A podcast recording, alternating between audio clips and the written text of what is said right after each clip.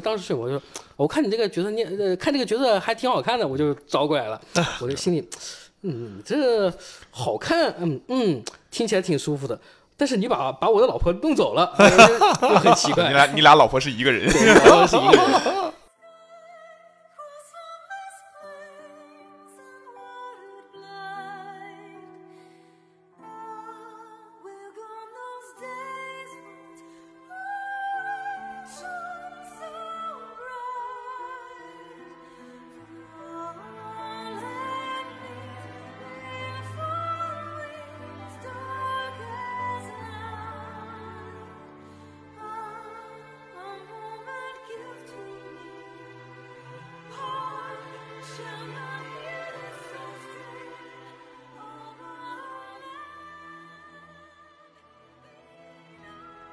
各位听众朋友们好，欢迎收听新一期的 UCG 杂谈会。我们今天为了聊《龙之信条》，特地把范老板给邀请过来。哎呦，我说的好像我我什么深山老老林里面请出来一样。对，这应该是我们电台改版第一次邀请到范老板。大家好，我是稀饭。大家好，我是熊猫啊。这个虽然我《龙之信条》玩的不多，但不知道为什么我就是被他们拉过来了。因为因为你是编辑部卡普空，呃呃，像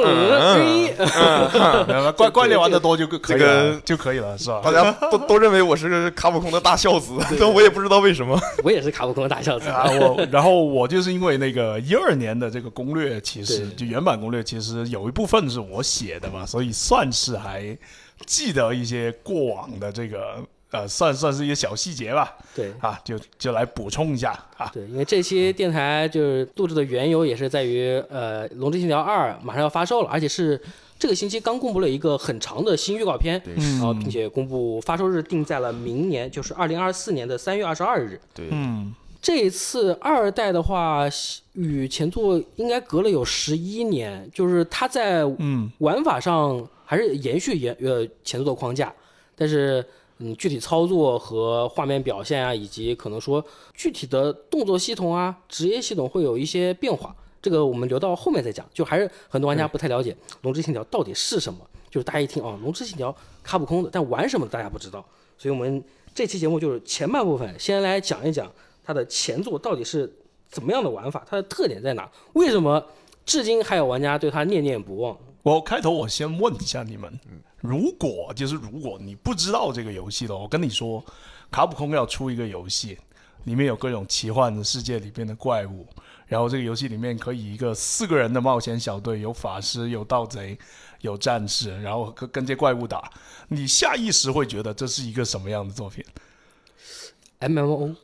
啊，M M O。我觉得但凡沾上卡普空，那肯定还得是动作游戏啊。对，动作肯定必须要有。对对对，那但是如果从出发点来说，我我们当时其实从用户的角度来说吧，可能我对这个游戏的关注还是不够深。我会觉得它其实是一个就是西幻版本的怪猎，嗯，这个是我们当时的感觉，我们当时的感觉。但是当我们去采访制作组的时候，他们跟我们说，我们希望做一个上古卷轴五。哦，这个我我当时听了，我下巴都要下来。你你你想做什么？就这个问题就是，但但实际上你玩了之后，你发现，哎呀，他们好像还真的想要做，对他们确实往这方向发展。是，但但问题在于，这个我觉得可能就是《龙之信条》。我们要谈这个游戏之前，要提出一个最大的问题，就是他们希望做一个就老卡按他们自己风格做一个所谓的呃西幻风格 RPG，但你会发现，实际上他所想要做的东西和大家印象中老卡会做的东西，有时候差的太远了。嗯，但你从设定上来看的话，那还是符合卡普空的那个一贯调性，龙癌嘛，就是我就想 想加个龙。但是呃，但是某种程度上来讲，其实呃，《龙之信条》里面龙的比例是不高，不高，没有怪猎狗。对，就是怪物猎人，你一直在打龙，然后《龙之信条你》一直在打怪物，确实是这样。玩完之后，就大家会吐槽一点，就。但我觉得，其实我要提出这个最大的问题是什么呢？是因为怪猎的影子太重了。对，所以大家下意识会觉得说，哦，那那不管你想要做什么，哪怕你想做西幻的 RPG 也好，《龙之信条》应该是个能联机的游戏吧？嗯，你看 MMO 是吧？某种做游戏是吧？是呀，大家一定会有这种印象。然而并不能，也不是完全不能。就你你你可以跟我搞搞这种文字游戏，但我会坦白说不能，就是不能联机，如能，如能。如能，对对。对其实它就所谓的异步联机，我们当时反正我们当时知知道它实际联机的形式之后，我们我们都惊呆了。它就是你可以创造一个你自己的角色，呃，就就算是一个拍档吧。对。然后你可以把那个拍档扔到一个类似于算是一个多元宇宙里面的这个伙伴槽，呃，这个伙伴库里面。然后其他觉醒者可以从这个库里面挑你的伙伴，呃生成一个你的伙伴，然后就变成了他的队友。哇，这就是他所谓的联机，有一点我当时 NTR 的感觉。对，就很 N 什 R。什么东西啊！我当时就震惊了。然后就这个随从的设定，就是他会跟着你完成整场游戏的冒险。啊就它是你完全由你创造的，就是名呃名称。对呃，声音外观啊，对，所以就大家捏了一个很好看的啊，自己直呼老婆的角色啊，好被别人拿去，别人拿去用完啊，对，呃，最重要的一点是，就比如说你看这个随从联机系统，大概是这样的，就你进到一个异世界，那边有很多呃平行宇宙的访客，你可以大概这样理解，他们就会往你面前走，然后你可以跟他打招呼，选呃要不要加入我的小队啊，来跟我一起冒险吧。好，你就跟别人一起冒险，然后这个过程有的时候要花钱，有的时候可以不花钱。啊 就，一要看般你招等级，对，一般招同等级的是一分钱不用花。你看别人一分钱不用花，哎，跟你把你的老婆 拐走了，就是不是就更难受了？好怪呀！就越听越怪。他甚至在那个时候还有一个比较有意思的想法，就是，嗯呃，招募随从，呃，有个甚至有个排行榜，就是啊，当月热门，啊，就越听越奇怪。你这是什么地方？你这个地方到底正不正经啊？就卡普空不知道在设计这个时候是参考了哪些设施啊？这个就不多说了，怕电台放不出来。是。但但我我觉得我们说说的有点歪了，我们说回主题，其实就像我刚才说那样，其实《龙之信条》首先它是一个卡普空打造的，啊、以动作为主轴的一个、嗯呃西方奇幻式的角色扮演游戏，这个这个是我对它的定义。啊、然后它它一开始很吸引我的一个点，就仍然是老卡特别擅长的点，就是他对那个怪物的塑造是那种水准特别高的。嗯，就你可以发现，一般来说，你可能听到一些奇幻作品的时候，你对这个怪物是有一个，我我算刻板印象嘛，就是我对狮鹫会有一个固定的印象，我对这个九头蛇会有一个固定的印象，奇美拉，对我对奇美拉有一个固定印象，而这个游戏是。可可能是你想象不到，很多西方奇幻作品里面，他他会太喜欢加一些自己艺术家自己的奇奇怪怪的呃这个构思在里面，从从而导致这个怪物的形象有一定的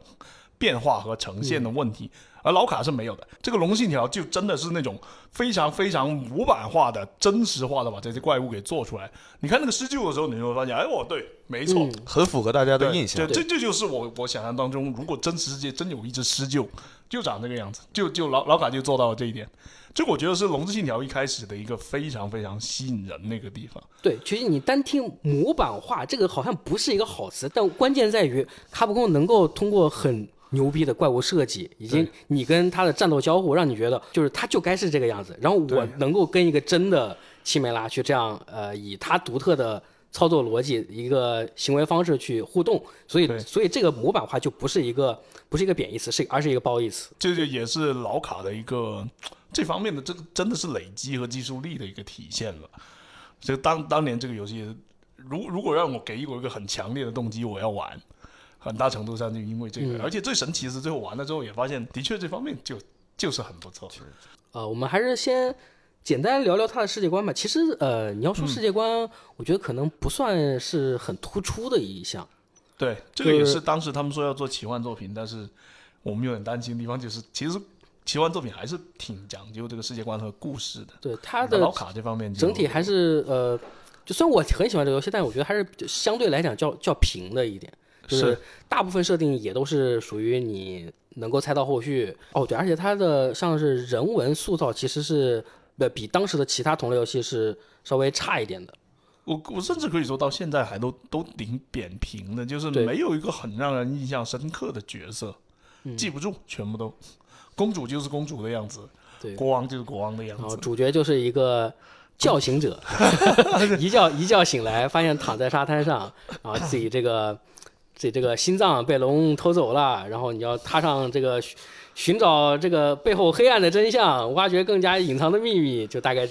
这种路子。就听起来还是很老套的。对，还是其实是确实比较老套的。世界观不出彩的话，呃，他就得从其他方面吸引玩家吧。就还是那句话，就一个冒险游戏，如果说它的故事不算很吸引人，那它还能够给玩家留下印象，那说明它战斗系统实在太牛逼了。呃，是 对，是不愧是卡普空。像他这个世界观里面有一个很重要的设定，也是之前提到过的随从。呃，你要说这个随从设定，有点强行，我觉得对。，也没什么好说的吧？就就就他就是工具人呐、他不都都开局跟你讲了，他没有自己的想法，可以说这个、就是这个随从的设定就对完全是为游戏性服务。对，就是纯纯玩你可以带两个随从，然后一般有的时候剧情里还会给你一个，然后你们要组成一个四人的小呃，一般是三人小队，就是你可以自己带的，然后有一些剧情中 NPC 会加入这个随从系统，它会就全程跟你一起冒险、一起战斗。呃，因为是你自己设定语音嘛，然后包括它也会在对话中有很多的对话，像是我印象很深刻，就是它会告诉你很多玩法相关的东西，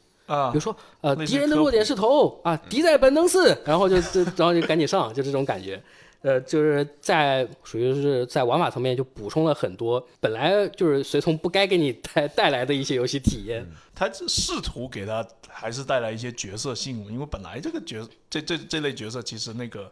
定位已经很工具了。嗯，对，他甚至那个他有个原名的英文就叫 pawn，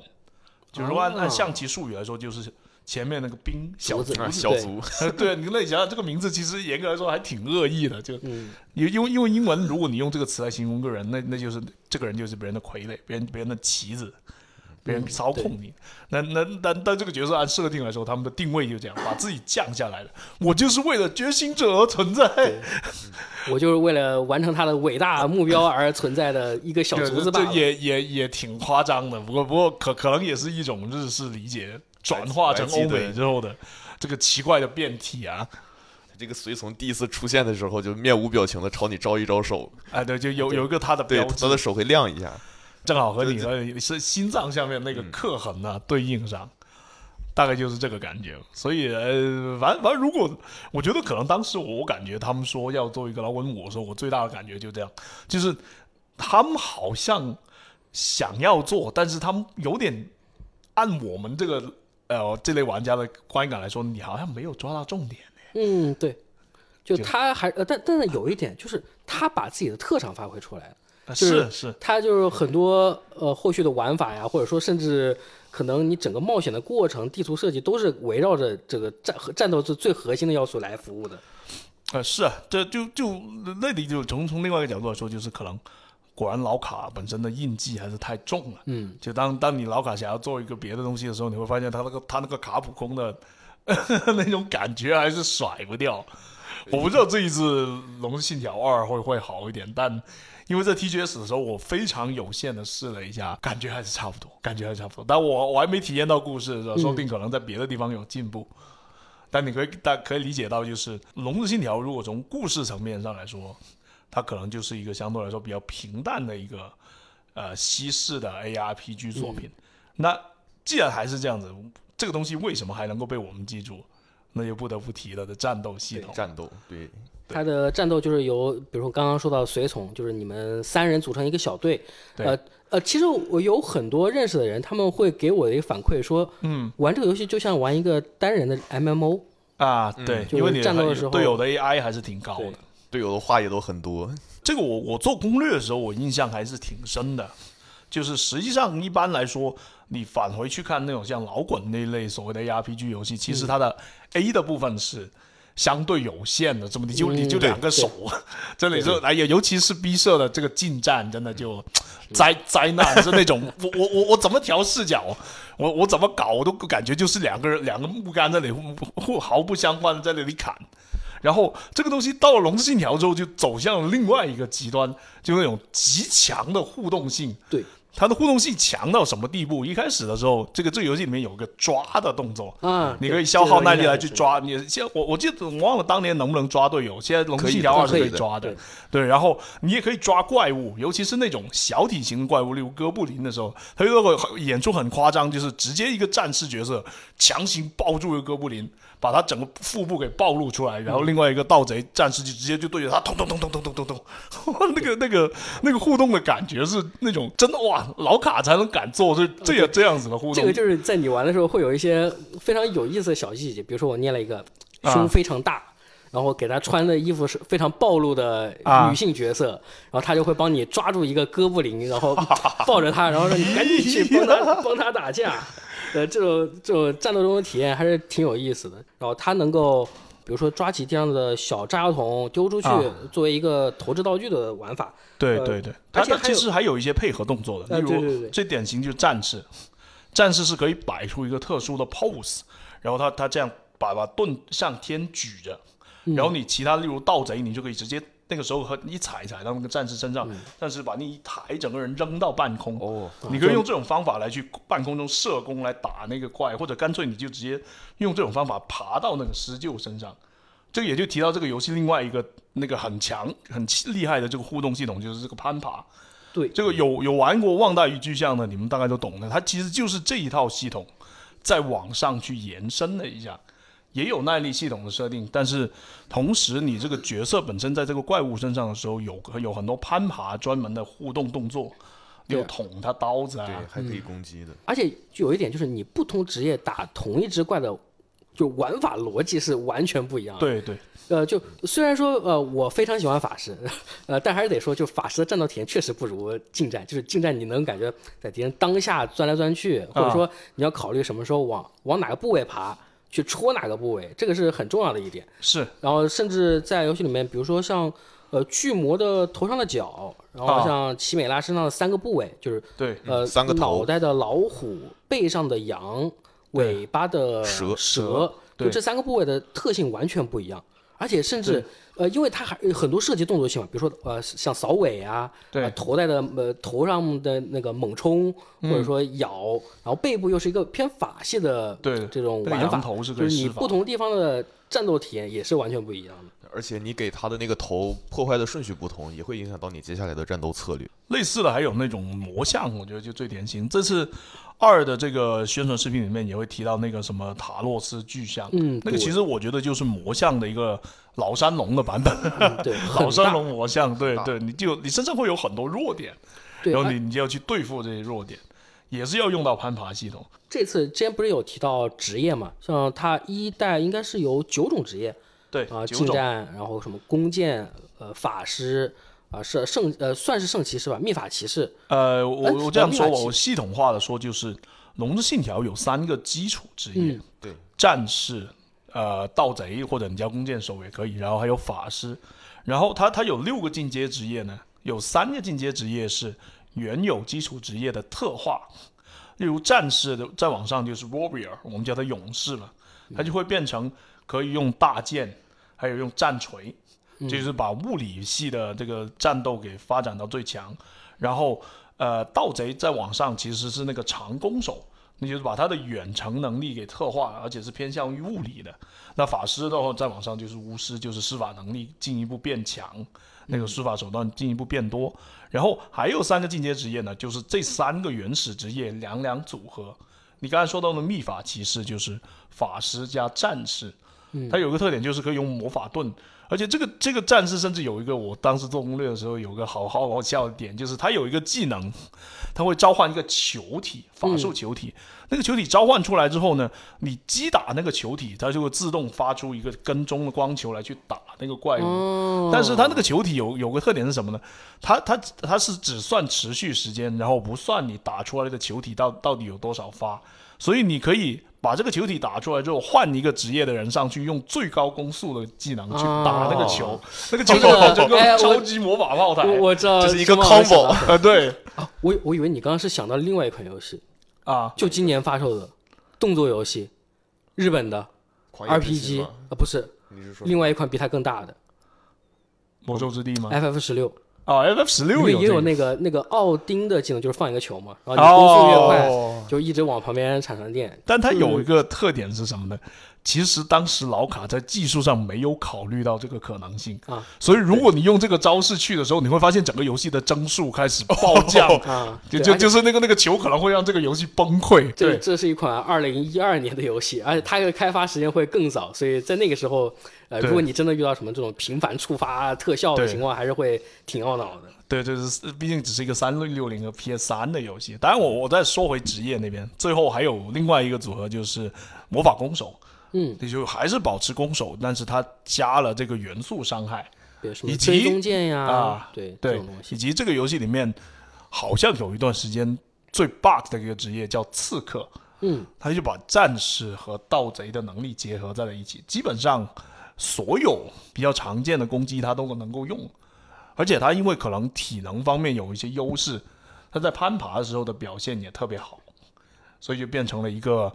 呃特别强势的职业吧。啊，这里说到体能得补充一下，就是简简单来讲就是耐力，嗯然后所有角色的放技能都是需要耗耐力，就是没没有单独的蓝条这个设定了。对的，对的，就比如说你攀爬、奔跑放技能，主要是这些举东西啊，就是这种动作相关的事情。可能长时间扛着某个东西也要耗，我忘了是不是？扛东西好像是不需要耗的，它只是你把东西搬起来的时候，它会要你这个身上的负重。哦，嗯，如果说你背包里装了很多东西，对。啊，你背包里装了很多东西的话，有可能你扛人就扛不起来。是。哎，其实作为一个动作游戏玩家，熊猫老师，我记得前两天有吐槽一些小细节。因为我不是那个年代来玩的这个游戏嘛，我是其实我接触《龙之信条》也是在《龙之信条二》公布之后才去玩的，嗯。啊，所以就我我上来之后，我的第一个就是对这个游戏的第一印象就是它一个动作游戏为什么没有闪避？对，这就回到最开始，为什么说它玩起来像 MMO？就它很多很多战斗上的逻辑，就是让你，就比如说像这个怪要攻击了，你吸引到它的仇恨值了，你要拉开距离，然后让别的队友去吸引仇恨，或者说就单纯的靠走位或者靠技能的位移去躲也也有也有些职业像战士，你是啊，放盾可以格挡，对格挡，但这个就不是一个完不是一个就是通解。对，不是一个就怎么说，它的回避回避这个动作来讲，它不是这个游戏里玩家的一个基础性能。嗯，啊，就它不是一个你基础和怪物立回时你需要考虑的解招思路。这个这个我觉得，如果你是没有接触过这个游戏，就从别的游戏过来的玩家的话，这一点你真的是要适应一段时间。对，就是谁会想到他没有翻滚？就我忘了二有没有了，我呃，二好像是有，我我刚才之前我记得我啊二有了吗二有翻，哎呦，十世纪进步啊！那那个这个，但但我用用的是战士，我。不排除嗯也可可能是法师不能滚，这这种也是有可能的。然后在动作性上面的话，其实呃，每个武器的攻击模组其实很多的，呃是呃，就是每个技能它不光是呃 ARPG 的那种就是招式形态，它是会确实在动作性上有很大的用法，比如说呃或者说简单一点的呃。我我这个技能能够突进到敌人背后，那也算一个动作性很大的变化嘛。因为它又很强调跟怪物的立回，就是你比如说打一个大型怪物，你用一个冲刺技能可以立马绕到它背后去打你想要的部位。但是呃，有一点啊，它的锁定是相对来讲，呃，就先说近战，近战的印象当中是没有没有锁定没有锁定，对。你得自己瞄。但呃但其实我觉得，就是因为我是怪猎玩家嘛，就他没有锁定这一点，我觉得是完全可以适应的。就怪猎的锁定都是那对对对个那个已经习惯了以以前就根本就是不用锁定的嘛，所以我觉得《龙之信条》它做的比较好的一点是什么呢？就是它这个战斗系统是，它这个不只是说从连招的角度来讲，是因为就就哪怕说就如果一个游戏它给你一百套连招，嗯，但这个但是连招没有做什么性能区分的话，玩家到最后就只会用一压剑法。对，迷宫连嘛，对，所以《龙之信条》它真正做到的一点好的一点是什么？就是他把不同的招式他做了一个性能区分，就你明显可以感出这一招是这样用的，那一招是那样用的，在什么样的啊。场合下你用这一招可以把你的伤害最大化，什么情况下要用那一招你才可以更好的打到弱点。对，或者说你怎么样玩，你让自己的这个战斗的技能衔接更舒服，像是什么先上挑，空中再下劈呀、然后再衔接技能位移到敌人身边去连招这样的。就是这个，它是让你在连段，不是说哦，我就是用这一套连段就可以了，或者说我记个三套四套连段，我这样就可以说把所有的战斗都通吃了。是它会让你在战斗中考虑你到底现在是要用什么样的招式，而不是说就是我只就是记住一套连招就好了，我随时随地我把这套连招打出来就万事大吉了。是就他做到的就是这种把你不同的招式动作做一个区分化，然后这样的话，他会在战斗系统赋予一个极高的上限。呃，同时它的下限其实也也不高，你对你连滚键盘也可以吧？不会不会太难。对你你也可以硬打一通嘛。对其实到后面，因为它毕竟还是有数值的部分，对嗯，所以游戏到了一定等级之后，其实你还是会打的比较碾压的。呃，像比如说我印象最深的可能就是法术，但呃，就还是那句话，我很喜欢法师，但他玩起来或许没有呃没有就近战那种来回乱窜，然后上天入地那种感觉，但是就哦，我一直在那吟唱。等我吟唱八秒钟啊，我获得的乐趣就是你中间乱窜乱窜十秒都获得不到的乐趣。他的法术表现力是我呃，可能上一个玩到的还是去年的法环，就是啊，就是确实满足了我对魔法的幻想。就是嗯它，比如说你续很久，续一个流星群吧，就、啊，就天上开始砸陨石下来，然后地上给你搞破坏特效。虽然当时的画面表现不太行，加上你放魔法的帧数也不太稳定，但是它的那个表现力是很强的。还有像那个龙卷风，啊就是确实能让你感觉到你你在毁天灭地，你你你再多在这个城里待一秒钟，这个世界就要毁灭了，这种感觉，那种感觉是其他游戏给你带不来的。但但确实它的战斗的节奏确实会比近战啊会慢一点。对对，这这个可能整体其实《龙之信条》都是偏这样，就是它其实从动作来说，还是有一些看起来蛮夸张，但是它不会像是，我觉得甚至连对对于怪猎来说，怪猎可能都要相相对夸张一点。《龙之信条》整体的节奏是特别慢的，这个时候你玩那个呃勇士的时候，他也有也有双手大剑，嗯，他也有蓄力剑，你就会感感觉到他和怪猎的那个差别。他那个蓄力剑是真的要蓄好久好久好久，和和你施法差不多了已经是。但然后如果你砍的位置不对，其实你也砍不出来怪猎那种。我我我直接一个三段蓄力停你龙车这种，他其实是不一定能够做得到的。所以战士的这个蓄力也是站在原地不能动的吗？呃，能动，这个算是他的一个优势。虽然你可以你会走得很慢，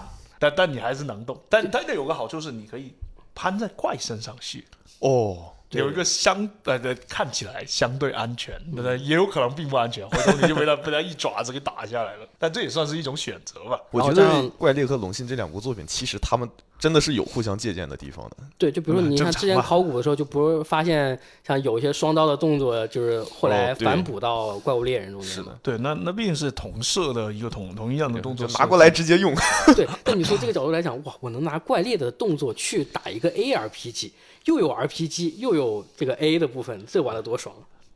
嗯是。那我觉得最最搞笑的情况是，如果按世界的发展来看，搞不好。怪物猎人迟早会变成另外一个龙之信条，那还有这种好事？对啊，就就所以所以你也不好说，就的我其实。我作为怪猎粉丝，我是很希望能把《龙之信条》一些优点给吸收过来的。对对对对，因为它其实怪猎原本的那个模式已经有点时代感有点太重了，是吧？是的，任务制这种，哎，就包括它的联机方式，到现在来看 还是很老套那一波。希望他啊，TJ 赶紧把新作端上来，最好有，对最好有啊！对，不要不要逼我跪下求你啊！然后你们两个同期的话，你甚至《龙之信条》跟那个《怪物猎人》星座联动一波，《龙之信条》出个怪在那边，你那边也出个怪在我们这边这，很可以啊，对对这老卡最擅长这些了。龙信条其实大部分的部分，我可能我们都已经说的差不多了。不过它其实还有一个资料片，就叫那个黑暗黑暗黑暗崛崛起。崛呃，对，你看，你看，这个就就是大大家的一个呃译名上面的误解，因为它那个词 a reason 单独翻起来，你可以把它翻译成崛起，但其实在这个游戏里面，主角觉者。觉者那个名字就专有词，就叫叫醒者。A reason。所以，所以实际上那个时候我们的译名就用了黑暗觉者，然后又不出意料的受到了不少人的这个反对，说：“哎呀，你 UCG 又用不一样名字，又要装不一样，是吗？” 我我我也不知道怎么说，但这个名字应该就真的是这样哦，大哥，不是我要搞搞特别。哎，这种就它是有含义的。哎，对啊，没没没得说，没得讲啊，就就反反正后面我记得大家最后也还是用黑暗抉择，啊，证明玩龙之信条的人终于还是多起来了。哎呦，我天哪，不容易。但我们先谈回这个黑暗抉择，嗯，这个其实这个没记错，这个资料片是二零一三年就出了，那个时候他们其实是，我觉得应该是吸收了一波意见，包括是那个时候他们去香港采访，呃，我我们其实也跟他们反馈了一下，就是大家想要的其实是一个能够多人联机玩的一个动作游戏，但是你们做了一个。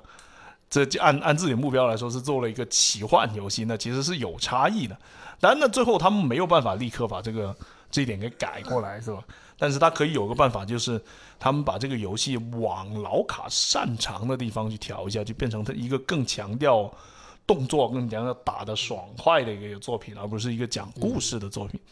那这个我觉得《黑暗觉者》的其实的主体内容《黑昼岛》其实就是按这个思维来去做的。它的那个岛其实严格来说就是一个我们一般说就是这种 end game 的内容，嗯，就它其实里面虽然也有故事元素，但是它其实会有很强的这种我们所说的肉鸽元素。你进到那个黑昼岛的迷宫里面，你可能会随机遇到各种强大的怪物，嗯，然后你打死了这些怪物以后呢，他们留下来的尸体和残骸也会吸引更强大的怪物过来，然后你再继续和他们打。然后你在这个战斗过程里面拿到的装备也不太一样，它是受到了诅咒的，所以你没有办法直接用，你必须得完成这次冒险，把它带出去了之后，外面会有个 NPC 帮你把这个东西给呃我们说洗干净定了，对对，就洗干净，就是 清洁一下。怪猎这种设定就很常见对，清洁一下，然后我发现哦，终终于可以用，原来是有个某某某某属性的作品。我觉得主主体来说，其实这个呃黑暗觉者就是作用就在这里，但它其实还。联系到呃，我想到一个东西，就是《龙龙信条》一开始它作为一个 RPG 作品来说，它有一些地方，我觉得就是就是老卡就是这方面经验不够，所以它有个问题是什么？这个游戏的原版没有接近没有快速传送这回事，它它只有一个一个传送石，接近没有，它要一个道具，只只有一个传送石，就就流程里面就只给了你一个。啊，但有一点。商店二十万可以买啊！对啊，那那个时候哪来的二十万哇？而且那个那个时候就等你你等 end game 了之后，你可能也只能再买得起一个，对，这就是你唯一的传送手段。然后这个游戏里面没有坐骑，对，所以你你你就你和你的队友就经常吧，对啊，对，这个十一路车从这边跑到那边，那边再跑到那边。这个时候这个地图的大就反而变成了一种究极的折磨，尤尤尤其是它的强动作系统也会带来另一个问题，就是什么？你每场战斗相对来说你要花的时间是比。就老滚这种，我我随便 A 两下，对面挂了要要久的，就等于你这个跑路过程又得又得不停的打，对对对对。然后哦那边那个奇米奇美拉，我我们得按照一二三四五六七步骤把它干了，然后我们再过去。然后然后我们再再碰到个施救，又要一二三四五六七，然后再每个过程都好几 条血。对这个这个就哇，这个这个过程很累呀，很痛苦。但后面你可以跑酷是吧？后后面我基本上就跑酷了。对，因为他甚至专门给你做了个极速通关模式，就是让你以最快的速度打完一周目。啊，对，这这个也是可能就是它本身的一个目标吧，所以我觉得你你这个没有配套的时候，有时候不要搞这种事情。它主要是有一个很痛苦的地方是，这个游戏明明都这个鬼样子了，他好喜欢做护送任务，对对对，简简直要命了，大哥，我们非常折磨。好的讲完了，接下来终于要开始这个骂起来了，就是。没能让这款游戏更进一步的那种原因，对，其中一个就就是这个。我你你你你说我带过去的时候我不能传送，OK，我接受了，嗯，是吧？但我回来的时候我 我又得继继续原路对交任务又得来跟他说一趟，这个就真的哎呦，就反反正我当时的给我感觉就是，你当当你说要做做做一个动动作游戏的时候，我觉得没问题。我看《龙信条》还挺强的，但你跟我说你要做 RPG 的时候，我一看什么玩意儿？对啊，就。就你真的玩过 RPG 吗？就就那种感觉，是就没有经验的话，你做这种任务啊，确实你想，我就来回来回送个东西，那也不会多为难玩家吧？但实际上就 就是为难玩家了。就他没有考虑到啊，对，或者他觉得无所谓。在探图的过程中，首先有战争迷雾，就是你对得到附近才能看到周围有什么东西，然后甚至说，呃，你的功能性设施你得。呃，确确实实站到他面前了。一看，哦，你是那个武器店老板吧？哦，你是好，我地图上才会显示他是武器店老板。是，就是这种功功能性设施，呃，怎么说呢？呃，就是很微妙，就是不是一个很现代的设计，但确实它也不是个现代游戏就是了。这这座我这一点，我觉得可能二代会改的。但但其实你按当年来看，你对标的是老滚，老滚也没有那么奇怪的东西哦。对老滚我还是这个很做的很不错的，就就发现其实就是你要对标别人的时候，他他结果他还是回到了用老卡的方法去做的，而不是没有分期。比如说你在主线或者支线任务跑图的过程中，呃，路上其实没有什么波澜，顶多说可探索的东西比较少。对，就是光秃秃一片，顶多说呃天上突然蹦下来个强盗要跟你打劫。如果说你跑你单单人跑得够快，那个强盗跑过来 打劫你的时候，可能是单挑战，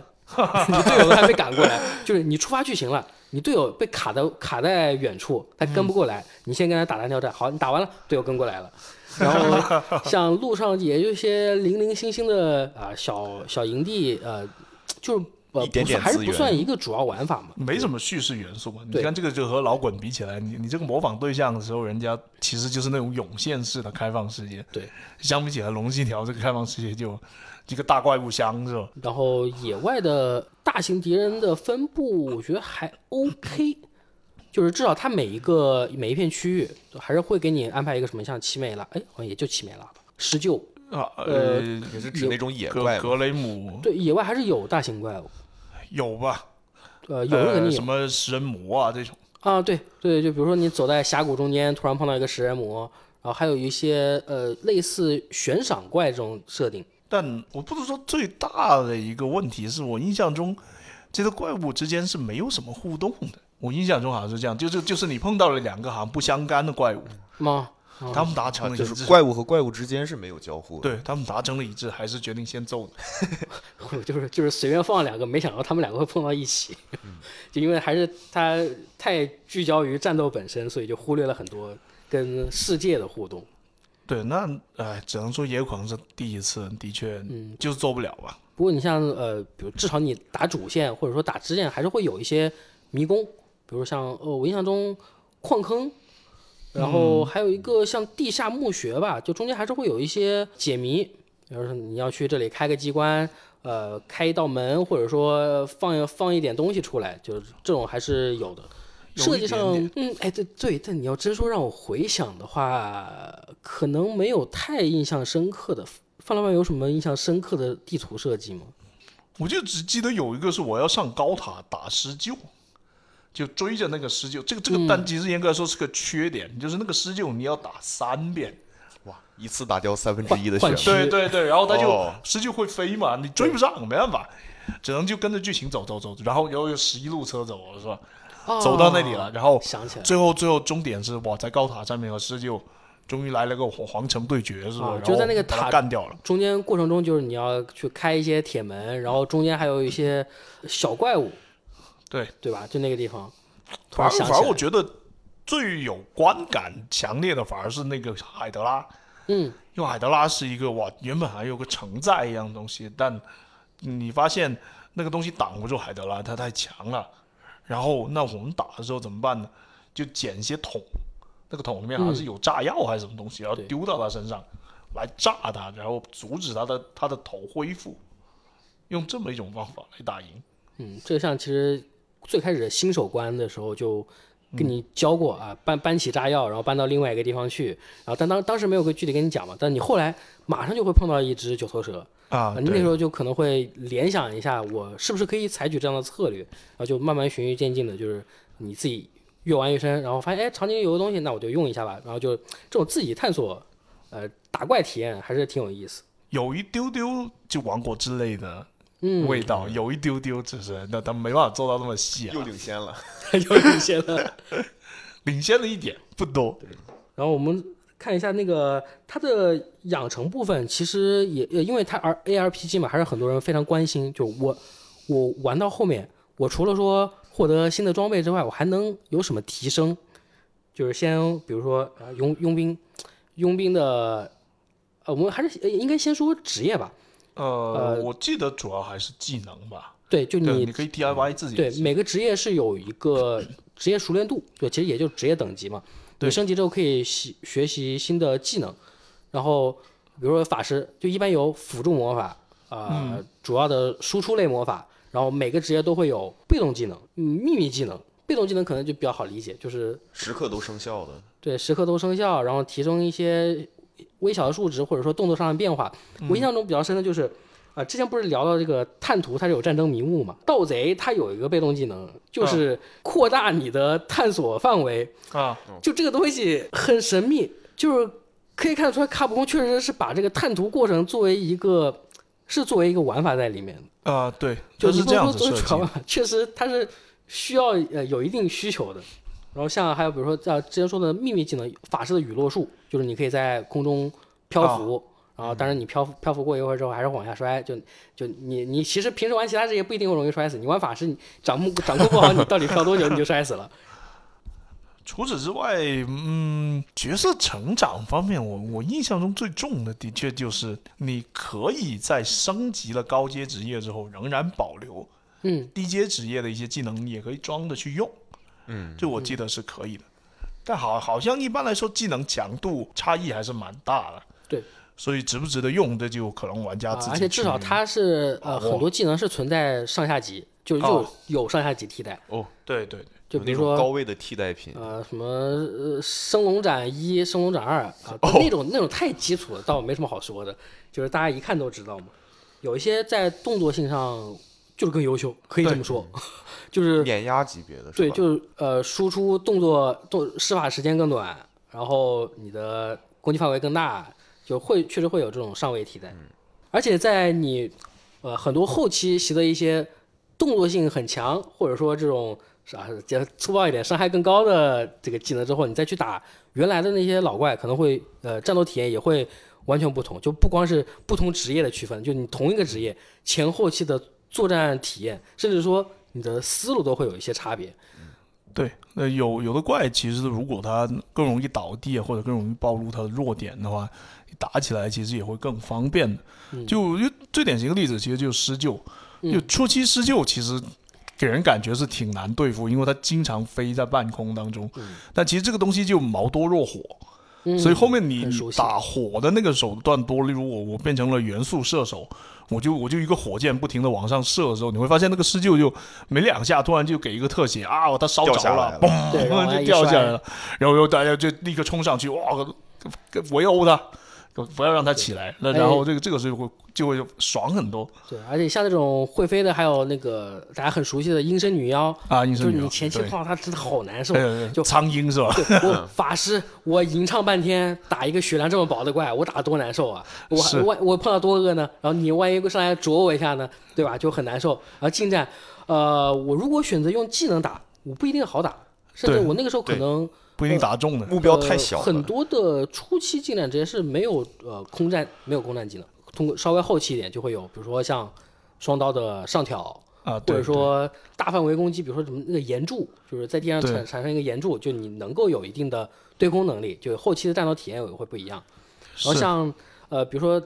再比如说那个像打格雷姆，他身上有呃巨像啊，这个大家比较熟悉一点，就是他身上会有很多弱点。对紫色的，对，也回归到那个问题，就是，哎，对你前期耐力不够的时候，你打他或许会近战打他或许也不是很舒服。对，那那那过一段时间就掉下来了嘛，或者对你后期直接被他打耐力了。足了，或者说你能够直接在地上打到他，像远程技能啊，或者说范围大的这种对上挑啊，或者说空中跳下来的时候顺便来个下劈这种技能，就会打他的时候舒服一点。这个这个可能也是整个游戏成长系统的一个特点。嗯，可是说回来，就是这个游戏里面，哪怕就本体的时候，我觉得最后也很也有很很很好玩的地方，就是它加了一个所谓的世界 BOSS 吧，我们叫它是，它其实就是一个我们叫它腐龙，伏龙，对，就就是一个有点像狮龙一样的一个巨大的龙，它其实本身打起来其实就是一个难度比较高的 BOSS 战吧，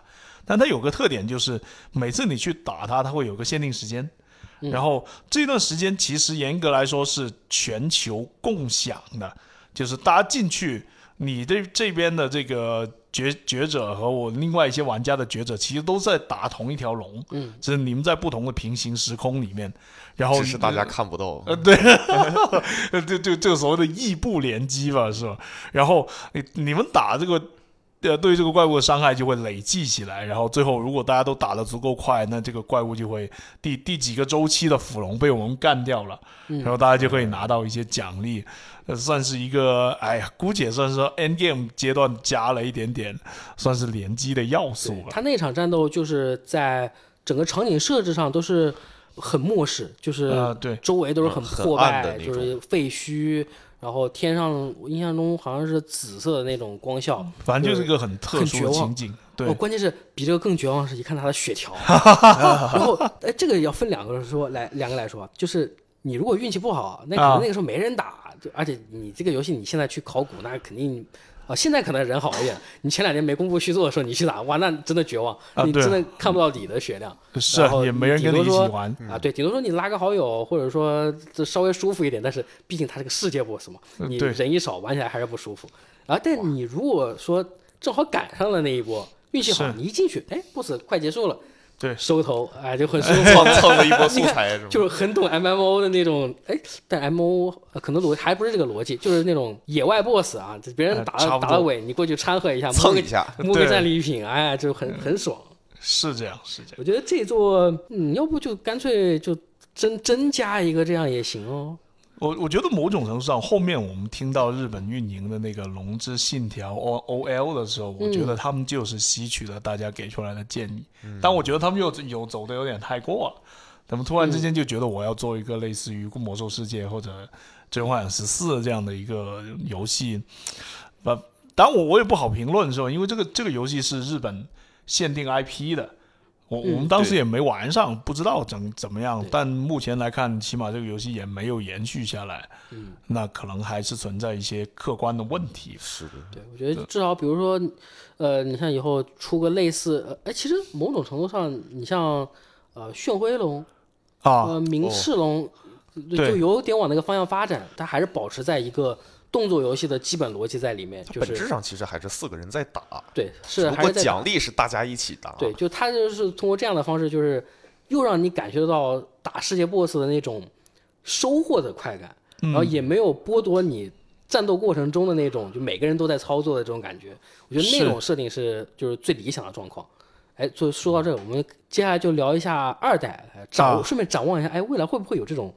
啊、不大型 BOSS 战，然后大家一起合作，真的实现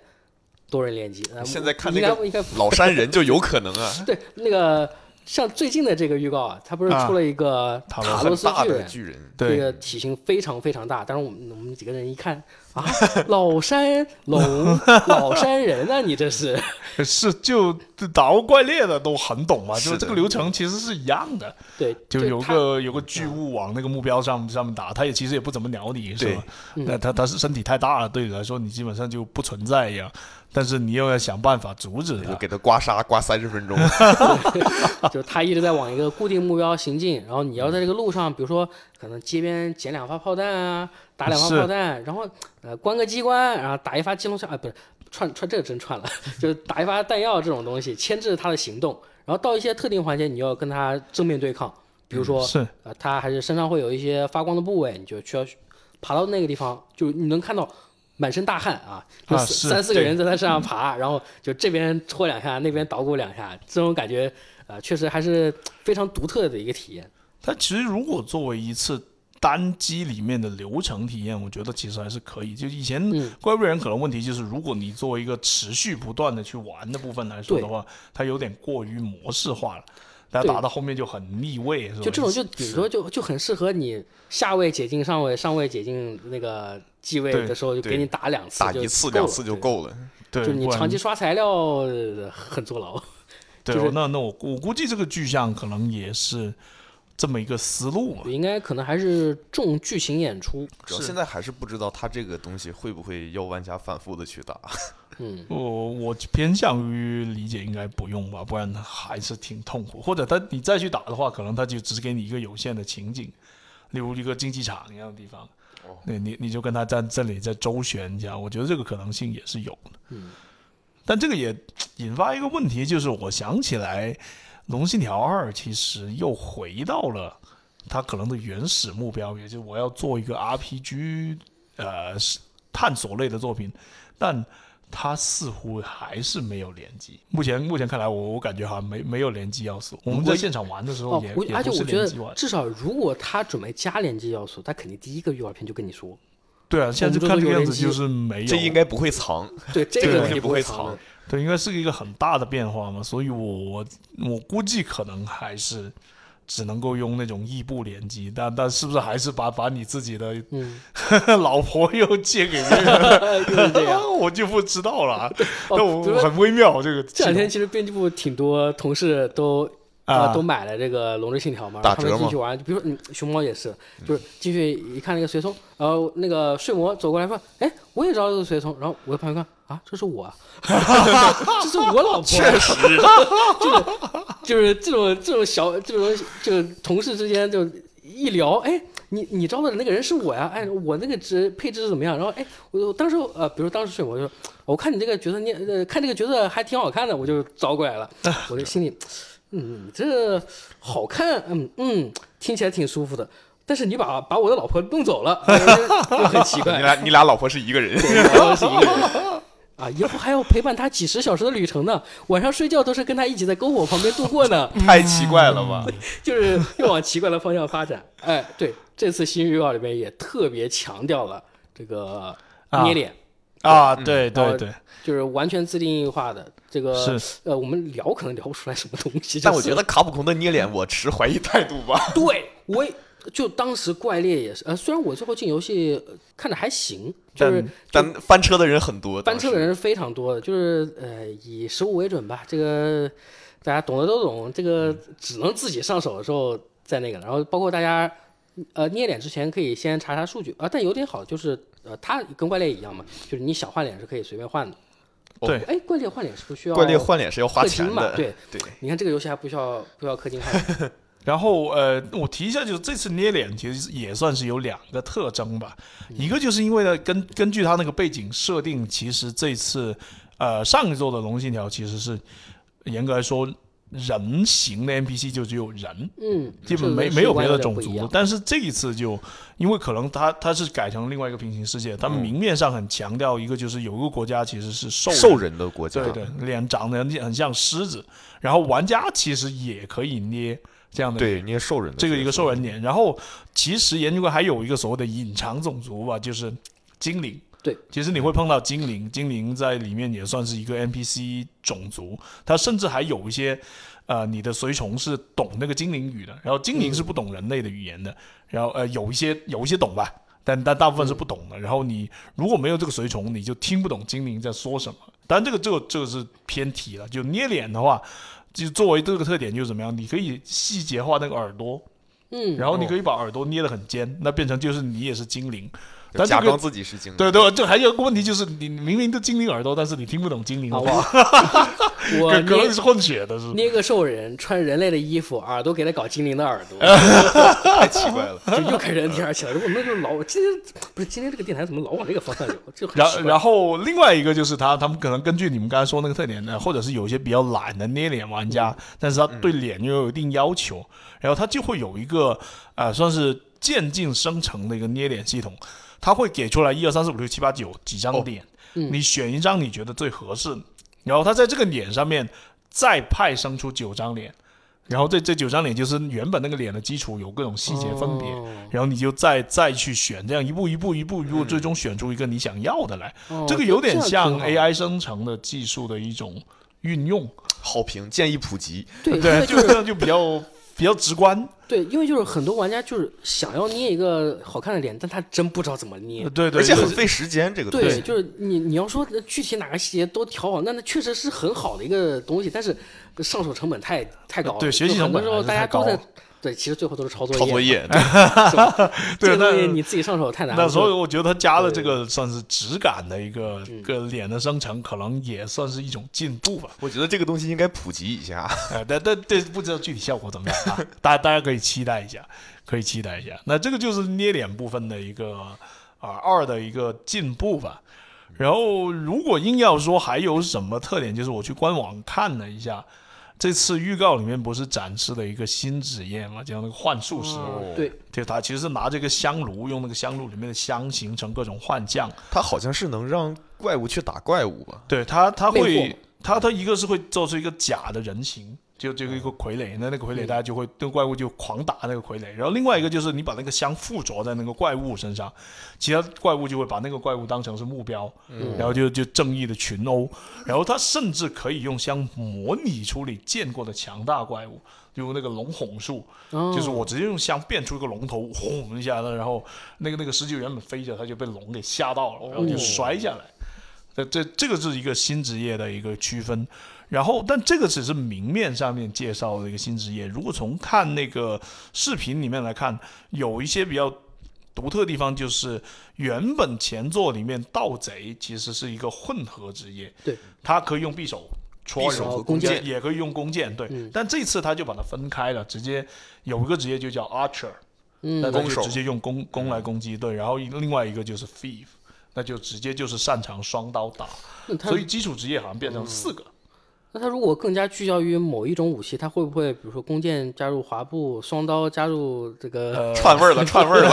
加入这个鬼人化这种东西？哎，这这这个他他要不要内部学习呢？我就不知道。然后另外一个看到就是好像魔法骑士消失了，或者没有介绍出来，但他有一个呃战士和法师的新的组合，就我们叫他魔法枪手吧。他他其实拿着就有一个有点像长枪，又有点像重棍那样的武器。嗯，他他擅长是用这个长柄武器去和怪物之间来打，就看得出来动作挺帅的。嗯但会会不会像重棍一样？这个一跃登天的 那那那我我就不知道啊。但但目前看来，这这所以这个这个职业系统和之前的也有一些不一样，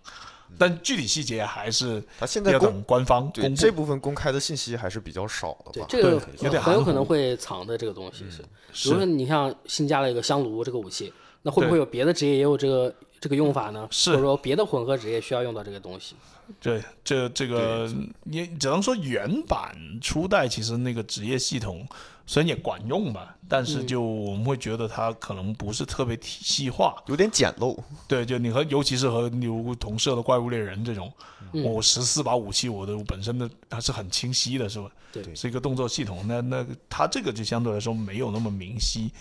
那这一次会不会有改革，也是一个可以期待的点。哇，我刚刚脑子里就是聊这个职业的时候，脑子脑子里又蹦出来三个大字母 NTR，，就他的职业 确实很多 NTR 要素在里面。它原本其实是可以混合的，但哎呀，我我也说不准最后会怎么样。然后怪物方面，就这一次除了那个塔罗斯巨匠之外，其实也介绍两个很明确的新怪物，一个就是无头骑士，也也是真的，就你看老卡做做这种无头，骑士，我很符合无头对骑我就就就传说中无头骑士是什么感觉的，他就是什么感觉。对，脑袋就是个虚空一样的对，拿拿这个鬼的脑袋，然后也有很多灵魂系的技能，可以可以有一个投技把把别人抓出抓起来，然后用个灵魂去冲刷你，会产生什么样负面效果？先不知道啊。打法上，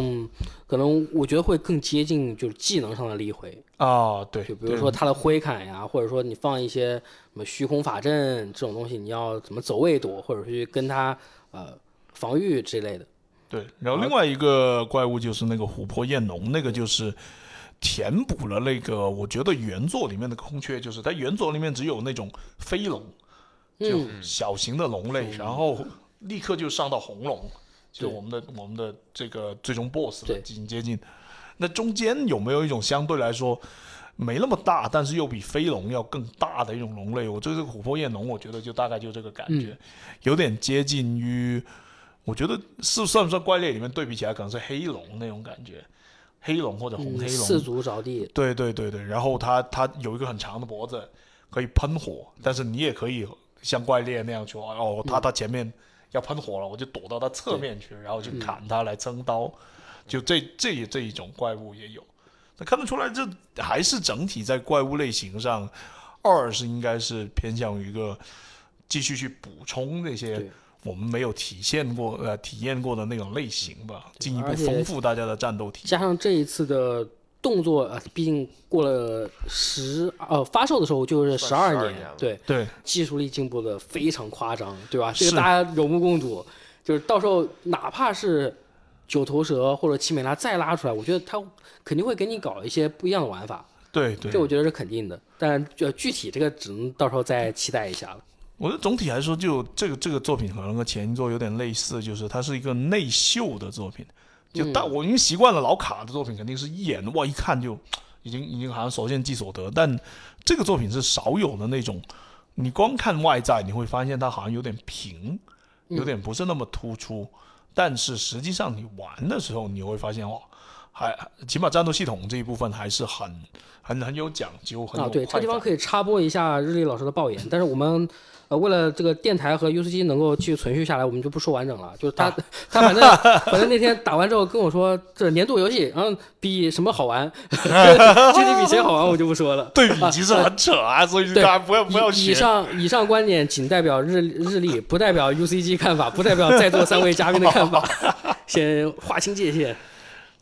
切割了是吧？对，直接切割。就就因为确实是它就就是出彩地方还是太出彩了，然后包括你像现在二代的话，到时候呃动作性再进一步提升之后，然后你的打击反馈对打击反馈，呃目前这次大家感觉怎么样？我觉得呃就是我我我实际上去玩的时候，我会发现它还是偏重，就是嗯。你因为我玩的是战士职业嘛，在 TGS 的时候，就还还是那种，就你你不会说感觉我我有我在玩鬼泣啊，或者嗯。是甚至是新的怪物猎人那种很灵活那种感觉，我还还是有一个身着重甲的战士该有的重量感。嗯但然后他有个问题就是，他会在打一个怪物的时候，如果你还是按常规那样去打，打小怪那样去打，你就刮痧，就嗯很典型。就我打那个食人魔，在街上路到，其实就是个中型怪嘛，但是因为它太大了，我平常打它我就是修脚，但那打起来就没有什么快感。然后实际上正正确的打法，我觉得甚至是战士的话，也还是得想办法爬到他身上去对，对他的脑袋直接我敲后后小锤锤敲你后脑勺那种感觉。不光不光从过程说你爬上怪，然后去啊。扎部 特定部位的弱点，他倒下的那一刻，你的成就感也呃，是的是，后面就基本上就打的时候就会有那种感觉，那个怪物倒了之后，哇，直接对对他脑袋一顿输出，那个那个爽快感还是有的，但就大家的预期也得改一下，就是我我我不我不是一个这个这个游戏不是一个那种我我看起来就和和实际上那个强动作游戏那么夸张、那嗯，么酷炫。对对对，这个也得区分一下，就是它能够给你 A R A R P G 啊，给不了的动作性，是。但是它又能给你 A C T 给不了的 R P G 体验，就是介于这中间的那个部分，它是做的很好的。所以我估计大家如果对《龙信条》感兴趣，你就你得想清楚，就是它的最大的亮点其实还是在这里。是的，啊，比如说，就哎，对，还有像之前说的，你如果想体验单人玩 MMO 这种，就三人配合啊，或者说四人一起去组队打小怪这种感觉，但你又啊，比如说没有朋友 真的要这样吗？呃，比如说，呃比如说你呃不擅长与人社交，对吧？啊、这个不喜欢联网啊，我就喜欢动网玩游戏，就想单人就沉浸在这个世界里面，它是能绝对能够满足你的。哎，如果呃如果想要考古，并且不嫌弃二零一二年的操作和画面的话，还来得及。现在全平台平均下来基本上都是三十块钱三十，三十多，二十多、三十多，最便宜的是二二十七吧，好像是。然后如果你是呃索尼的二档会员，你也是可以直接领、直接开始玩的。不过我还得提醒一句啊，它主机版只有三十帧，啊，对，呃，在叠 buff，呃，主机版只有三十帧，然后画面以目前来看是肯定差的啊，这个。给大家打好预防针，然后加上有一些细节上的游玩体验是呃很不现代。对，很不现代。反正反正你能接受它这些缺点的话，还是对玩起来还是很还是可以玩下去的。好，那我们这期电台大概就呃全部内容了。呃，大家感兴趣的话可以关注一下，明年三月多少号？二十二，啊，是啊，二十二号发售的《龙之信条二》。我觉得呃，目前公布的明年游戏来讲，它可能是我的年度游戏，因为明年反正也没现在还没公布什么游戏。但我觉得如果明年有怪猎，啊，明年有怪猎，那那再再再说再说再说。这期节目就是就这样啊，感谢大家收听，我们下期节目再见，拜拜拜拜。